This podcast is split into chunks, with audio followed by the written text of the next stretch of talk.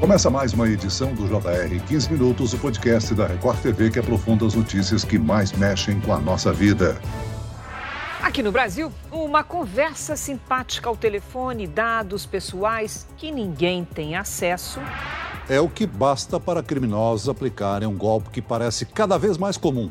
Tudo começa com um contato feito pelo celular. O golpe do 0800 ou da falsa central de atendimento é bastante conhecido, mas a cada temporada os bandidos criam novas versões porque ainda tem muita gente que cai na armadilha. Os métodos geralmente são os mesmos. O bandido se passa por atendente de banco, tenta enganar a vítima, o que muda é uma ou outra característica na abordagem. Quais são os números mais utilizados nesse tipo de crime? Como o criminoso tem acesso a tantas informações sigilosas? Como se proteger? O 15 Minutos de hoje esclarece essas e outras dúvidas com o professor de cibersegurança da FIAP, Marcelo Lau. Muito bem-vindo ao nosso podcast, professor. Muito obrigado, Celso. Agradeço muito o convite. Quem nos acompanha nessa entrevista é a repórter da Record TV, Ingrid Gribel. Ingrid, recentemente viralizou nas redes sociais o relato de uma tentativa de golpe da falsa central de atendimento. Com essa história, história. Oi, Celso. Obrigada pelo convite. Olá, professor Marcelo. Tudo começou assim. A vítima recebeu uma ligação de um golpista que se passou por atendente de banco e ele simplesmente sabia todas, todas as transações financeiras que ela havia realizado nos últimos dias. Ele dizia que a conta dela tinha sido invadida e, como medida de segurança, também bloqueada. Nas publicações, a vítima chegou a escrever que o golpista começou a orientá-la para que ela fizesse boletim de ocorrência e também criasse uma nova senha. Narrando toda a situação, a mulher contou que o criminoso estava calmo e era bastante articulado. Quando a vítima percebeu que a conta realmente estava bloqueada, ela ouviu do suposto atendente que dois aparelhos tinham feito o acesso indevido e questionou se ela reconhecia alguns depósitos e que para desfazer toda aquela operação, ela precisaria realizar a mesma transferência para a mesma conta com o mesmo valor para que o banco pudesse pudesse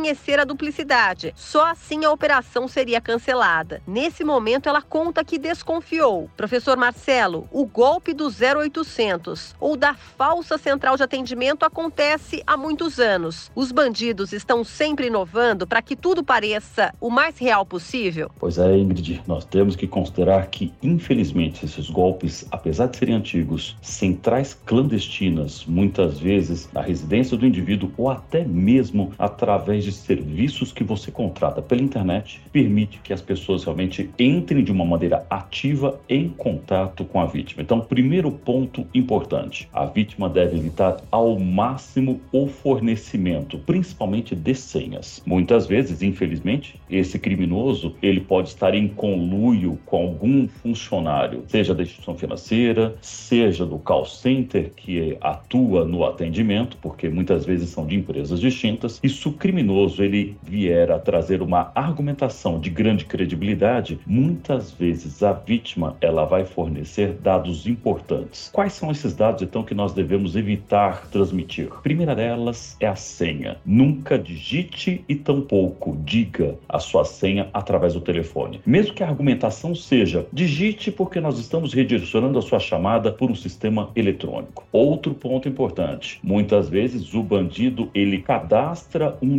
dispositivo pessoal e a liberação desse dispositivo só pode ser feita através de outros canais, entre eles caixa eletrônico. Então, se por algum motivo, por mais desculpas que sejam dadas, o criminoso vier a pedir a liberação de um dispositivo que ele não conheça, saiba, vítima, normalmente o banco não irá ressarcir valores financeiros através da liberação de um outro dispositivo que não seja seu. Professor, em muitos casos, a vítima recebe um SMS informando sobre uma suposta transação financeira realizada com o cartão ou a conta bancária dele. E no texto, o remetente pede para que o usuário ligue na central por meio de um número 0800 ou clique num link para realizar a chamada automaticamente. O prefixo é usado para ganhar a confiança dos alvos, pois costuma ser usado por empresas conhecidas, né? Isso. Infelizmente, o 0800 não significa uma chancela de credibilidade. Inclusive, vale para o nosso ouvinte que os números hoje utilizados na maioria dos call centers deveriam ser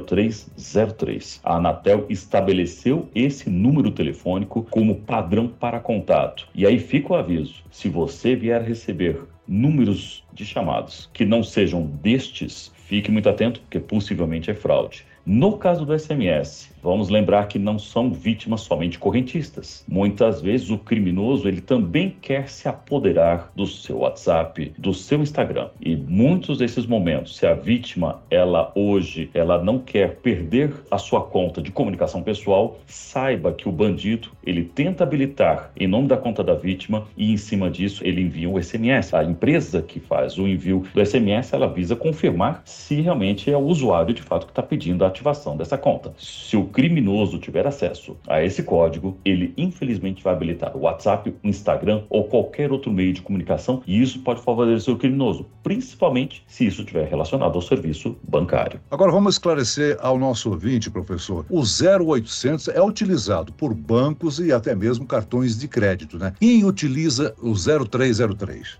0303 estão definidos como call centers, então isso vale para operadoras de telefonia, operadoras de plano de saúde, instituições financeiras, bancos, então financeiras, para todo contato ativo relacionado a ações de marketing, a contatos em geral. E esse número foi criado por um objetivo bem simples. Se você não quiser atender a chamada de um call center, você pode simplesmente negar o atendimento. Infelizmente, Celso, nesse caso, como o banco ele alega estar contatando a vítima com o objetivo de evitar uma concretização de uma suposta fraude financeira, esses números podem variar. Então, se a vítima duvidar disso, recomendo o seguinte: é melhor que ela entre em contato diretamente com o banco aos números oficiais disponíveis na página da instituição financeira do que ligar para um número que possa realmente ser informado pelo criminoso. Professor, mesmo sem o contato salvo na agenda do aparelho celular, ao discar, algumas chamadas têm o nome da empresa. Essa técnica traz mais segurança aos usuários? Normalmente, o criminoso ele tenta criar algum nome, inclusive existem alguns apps para instalar em celular que normalmente identificam a origem. E alguns desses números, quando já estão listados como maliciosos, normalmente ficam escritos como fraude. É claro que esses apps não garantem 100% da precisão à identificação de um número indevido. Infelizmente, anos atrás, mais de 220 milhões de dados cidadãos brasileiros vazaram e aparentemente por conta de uma empresa de birôs de dados aqui do Brasil. E em função disso, o criminoso tem muitos dados da vítima: nome da mãe, nome do pai, CPF, RG, endereço e como as pessoas não podem mudar esses números e essas informações na maioria das vezes, infelizmente, o bandido tem esses dados e a vítima acredita que esses dados são corretos. É como você salientou aí, professor, os criminosos conseguem levantar esses dados muito próximos à realidade das vítimas. Alguém repassa as informações ou existe uma certa fragilidade no sistema de segurança bancário, hein? No caso desse vazamento que ocorreu tempos atrás, vazou de um grande birô muito conhecido por nós. E esse vazamento ocorreu por conta de uma fragilidade em segurança, responsabilidade deste birô. É claro que os bancos, e aí nós vamos falar de várias empresas, isso não se limita a banco, também pode ocorrer com empresas de telefonia, entre outros, o processo de confirmação positiva de um indivíduo é essencial. Infelizmente, idosos estão sendo vítimas para a solicitação de falsos empréstimos de consignado. E se hoje alguém conseguir fazer uma consulta no site do INSS e convencer é, a instituição financeira que realmente é o idoso que está fazendo essa solicitação, infelizmente empréstimos indevidos podem ocorrer sobre vulneráveis. Então nós temos que ficar muito atentos. Os bancos eles podem até fortalecer muitas coisas, mas também devemos levar em consideração o seguinte: por mais fortalecimento que se tenha, se não houver uma orientação constante, ostensiva sobre os correntistas e usuários sistema financeiro nacional, infelizmente as vítimas continuarão existindo. Sem dúvida alguma, professor, você salientou aí que as maiores vítimas são os idosos. No Jornal da Record temos demonstrado isso com reportagens. Existe uma estrutura grande por parte dos criminosos que montam verdadeiros call centers para comemorar quando atingem uma determinada quantia, né, alcançada através dos golpes. E infelizmente, Celso, vamos imaginar que os golpes eles ocorrem muitas vezes não só pelo acesso excessivo das informações, mas pelas pessoas pessoas também estarem desatentas. Celso, vamos imaginar, boleto é que nem jabuticaba, só existe no Brasil. Eu, apesar de nós termos hoje pagamentos modernos, como o caso do Pix, inclusive com algumas mudanças aí sobre limites que podem hoje ser implementados para evitar que a vítima seja é, vítima de golpe, devemos levar em consideração que o boleto ainda continua sendo um método muito utilizado por criminosos para mudança daquele número, fazendo com que as vítimas, infelizmente, paguem valores indevidos. E aí uma dica importante, Celso. Se você, por exemplo, vier a receber uma conta de consumo, como água, energia ou até mesmo internet, naqueles números de quatro blocos de número de código de barra, fica a dica. Esses números começam com oito. Se alguém gerar algo diferente disso numa conta de consumo, fique atento. Ligue para a empresa e verifique o motivo de estar recebendo um número tão estranho, porque pode ser golpe. Agora, professor, a clonagem de, dos celulares é um dos golpes mais populares no Brasil. Essa técnica também pode ser usada por golpistas para conseguir acesso aos dados, né, e até mesmo aplicativos bancários. Como proteger os nossos aparelhos, hein, professor?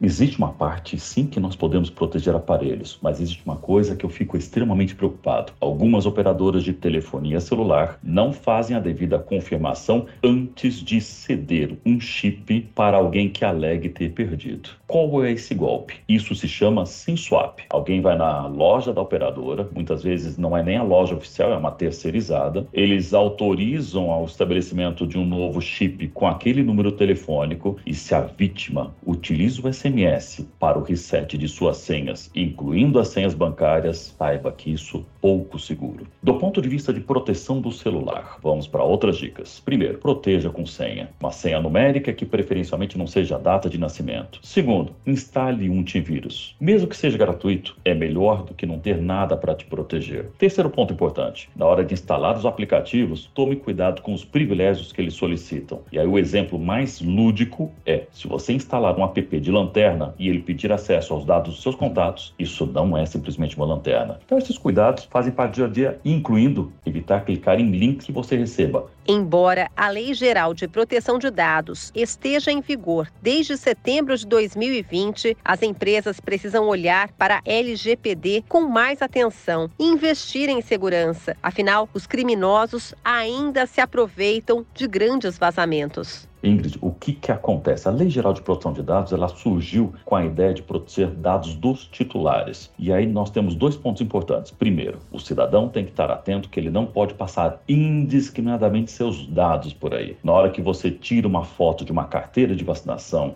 ou até mesmo fornece o seu CPF numa farmácia para buscar desconto em medicamento, é dever do cidadão saber onde esse dado vai acabar parando. Por outro lado, as empresas que recebem esses dados, elas têm que ter todo o zelo e mecanismos de proteção. Só que, infelizmente, nós temos notícias constantes de vazamentos de dados. E aí surge aquele ponto: qual é a responsabilidade disso? Na prática, a lei ela pode ser acionada pela Agência Nacional de Proteção de Dados, um órgão do governo governo federal que, em caso de suspeita, ela pode acionar os mecanismos investigativos e, se uma empresa for condenada, ela pode pagar multas que podem alcançar 50 milhões de reais. Professor Marcelo, muitas vítimas, por vergonha, acabam não denunciando os golpes. Fazer um boletim de ocorrência é fundamental para a resolução do caso? Então, Ingrid, é essencial por vários motivos. Se houver uma suspeita de um incidente que envolva seus dados ou um incidente cibernético, procure na sua cidade, mesmo uma delegacia comum, mesmo que não tenha uma delegacia para crimes cibernéticos, formalize através de um boletim de ocorrência. E por que isso é importante? Porque se alguém tiver os seus dados mesmo que você não tenha sido vítima de fraude. Alguém pode usar os seus dados para cara aí um empréstimo ou qualquer outra coisa adiante que possa te comprometer a posteriori. A alteração na legislação com a previsão de penas mais duras para estelionatários, ela pode ajudar o combate dessa modalidade de crime? Penalidade ela pode até aumentar pela mudança das leis, mas eu entendo que se não houver uma ação intensa, ostensiva, efetiva do poder público, não adiantam leis com grandes penalidades se realmente a penalidade não é aplicada na prática. E para isso nós precisamos de algumas coisas. primeira delas, fiscalização do Estado, para que se garantam os direitos do cidadão. E segundo ponto, garantir que os criminosos possam ser penalizados realmente de acordo com o que está descrito por lei. Mas aí, qual é a minha preocupação? O sistema penitenciário, penitenciário infelizmente, é e anda abarrotado. Você prende o um criminoso desse, e muitas vezes ele faz pós-graduação em crime organizado. Ele se junta a uma célula criminosa e acaba, inclusive, usando seu conhecimento, angariar fundos para a organização criminosa. E é importante que cada pessoa tenha conhecimento dos meios de comunicação disponibilizados pelos bancos. Muitos oferecem chat e ligações seguras através do aplicativo oficial da instituição financeira. Professor, quem conhece esses caminhos dificilmente vai cair num golpe, né? Nesse caso, a informação ela é poder. Uma vez que você obtenha dados desses canais oficiais, fique atento. O bandido também cria canais alternativos com nomes muito parecidos com os canais oficiais. Então não acredite simplesmente numa conta de Instagram ou numa página de Facebook que seja criado com um nome muito parecido com o do banco. Procure preferencialmente sites oficiais. Muito bem, nós chegamos ao fim desta edição do 15 Minutos. Eu agradeço a participação e as informações do professor de cibersegurança da FIAP, Marcelo Lau. Muito obrigado, professor. Muito obrigado, Celso. Muito obrigado, Ingrid. A todos, se protejam. E agradeço a presença da repórter da Record TV, Ingrid Gribel. Ingrid. Muito obrigada e até a próxima. Esse podcast contou com a produção de David Bezerra e dos estagiários Lucas Brito, Fernando Russo e Cátia Brazão. Sonoplastia de Marcos Vinícius. Coordenação de conteúdo, Edivaldo Nunes e Deni Almeida. Direção editorial, Tiago Contreira. Vice-presidente de jornalismo, Antônio Guerreiro. E eu, Celso Freitas, se aguardo no próximo episódio. Até amanhã.